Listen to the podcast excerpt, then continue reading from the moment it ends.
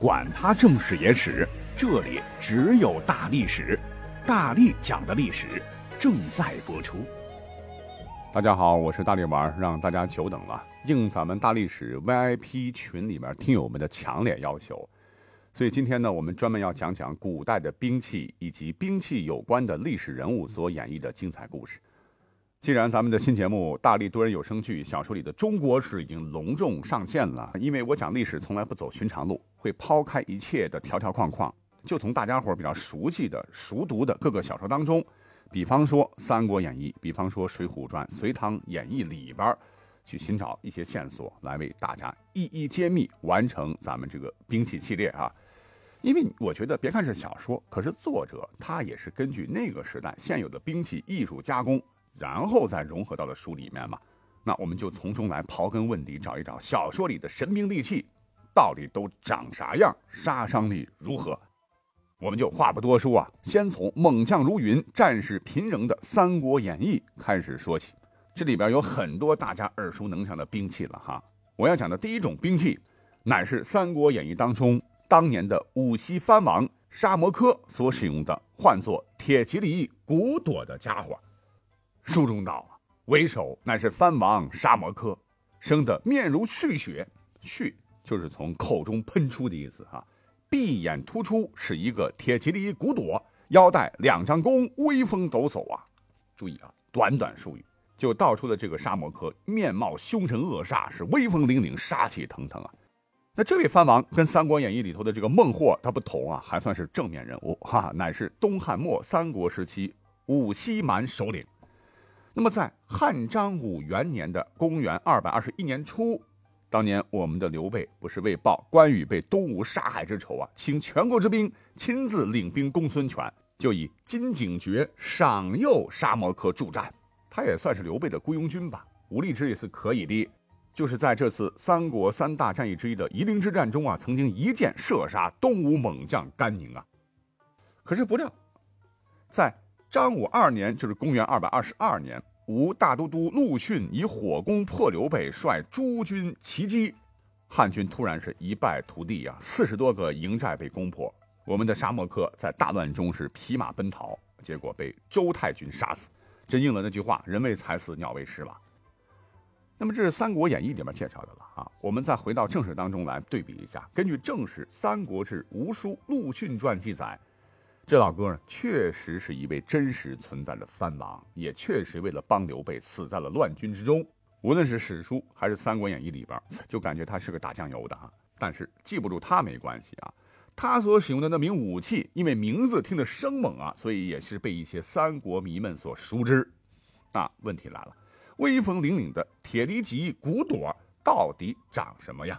杀伤力 OK 吗？咱们下面一起来吧。我们先把这个兵器的名字分开来一一解读。什么是铁骑犁呢？就是人工用铁制造的一种球带尖刺的玩意儿，就撒在路上扎人扎马的脚。如果是人一脚踩上去，脚底扑哧就得穿透的说哈。在冷古代的冷兵器时代呢，撒路上可以阻挡敌兵。其实我们到史书去查一查哈，古代使用吉犁的这个案例非常多。比方说在南宋时期，有位抗金英雄叫做扈在兴。他曾经就是趁着夜色布下铁骑犁，清晨呢假装撤退，金兵不知啊，大队人马追击，没想到地上全是这玩意儿哈，人仰马翻，宋军趁势进攻，金军大败。再比如说，西夏当年不是进攻北宋的大顺城吗？当时的守将唤作蔡挺啊，先在城边河水中布下铁骑犁。这个西夏的人就马匹渡水，就纷纷跌伤啊，扎的浑身都是血窟窿啊，咕嘟咕嘟冒血，都不知道怎么回事他们还以为是上天显灵啊。再比如说，当年曾大破金兀术、苗刘兵变解救高宗的南宋一代名将韩世忠啊，有一回被敌军追截啊，兵马不到千人，眼看着就要全军覆没了。你猜怎么着？我们的韩世忠啊，呼声一气，下令马上布下铁骑犁。但他可不是布置在敌军必经之路上，而是全部撒在了自个儿的后方退路上。为什么呢？破釜沉舟啊！于是将士们万众一心，于敌此刻大破之。可见铁骑犁原本就相当于古代的地雷啊。那说完了铁骑犁，这个兵器的另外两个字儿“骨朵”是什么意思呢？骨朵查一查，本名叫瓜锥呀，很难读，很难写啊。当时古人们就传着传着，哎，音变嘛，就变成骨朵了哈。我们现代人，比方说称花蕾为花骨朵，其实就是那个形状的了哈。所以铁蒺藜骨朵啊，合起来就是指一种长柄的锤，将骨朵的锤头做成有刺的吉藜状。正史、宋史礼制以及金史遗志当中就有这样的记载。所以这种兵器啊，可以说是属于锤类的。如果是在战斗的过程当中啊，它的这个技法主要有涮、掖、挂、砸、盖、雷、云、冲等，就是你拿这玩意儿上战场。完全属于钝器啊，因为它本身就很重嘛。它不同于刀枪剑，敌人可能挨几刀砍两下还有战斗力。如果你使用铁蒺藜骨朵的话，哇，那就厉害了哈！抡圆喽，集中力量一锤子下去，就能把敌人砸得脑袋开花，就算没死也能当即骨折，战斗就结束了啊！所以你说杀伤力大不大？故有锤棍将不可力敌的说法啊！你看，再比如我们都喜欢的《隋唐英雄传》里边。其中不是描写了一个隋唐第一猛将，唤作李元霸吗？他就是活生生的例子啊！他使用的就是锤类大杀器，就是那个可怕的肋骨瓮金锤啊，重达八百斤，打遍天下无敌手。一锤子下来，你就别说什么加速度、冲量了哈，单单八百斤，谁能架得住啊？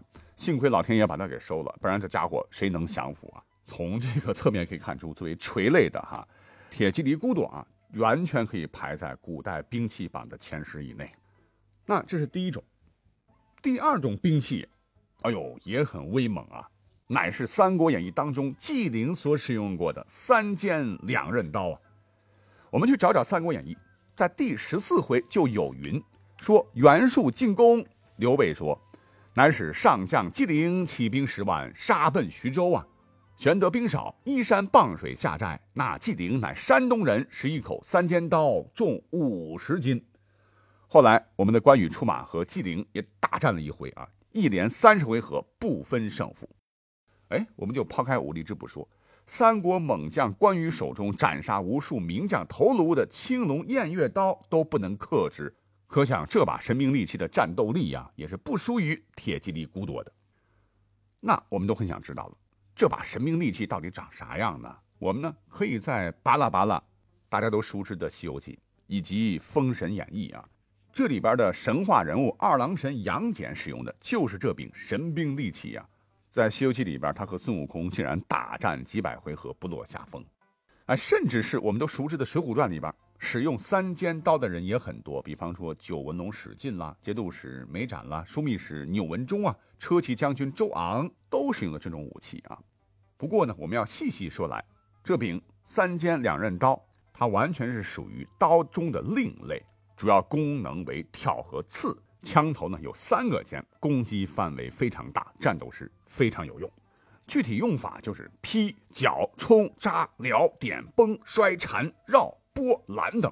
所以三尖两刃刀啊，它不光是刺了，它完全可以使出力劈华山这一招。但是呢，由于我们的三尖两刃刀，它是属于奇门兵刃啊，所以呢，你在十八般兵器当中是找不到的。那根据资料显示，在宋代的兵器百科全书《五经总要》中记载，三尖两刃刀啊，先是从古代的赵刀发展而来的。赵刀呢，就是一种古代兵器了，为长柄刀，两面有刃，刃手上阔下窄，木杆末端安铁尊，就是金属套吧，为历史上真实的宋军最常用的兵器之一。单兵作战常用的武器，就类似于我们现在的士兵的全自动步枪吧。可以说实战和杀伤力都是经得住沙场考验。好，我们再说下一个啊，下一个兵器也非常经典呢，乃是三国当中名将典韦所使用的双铁戟。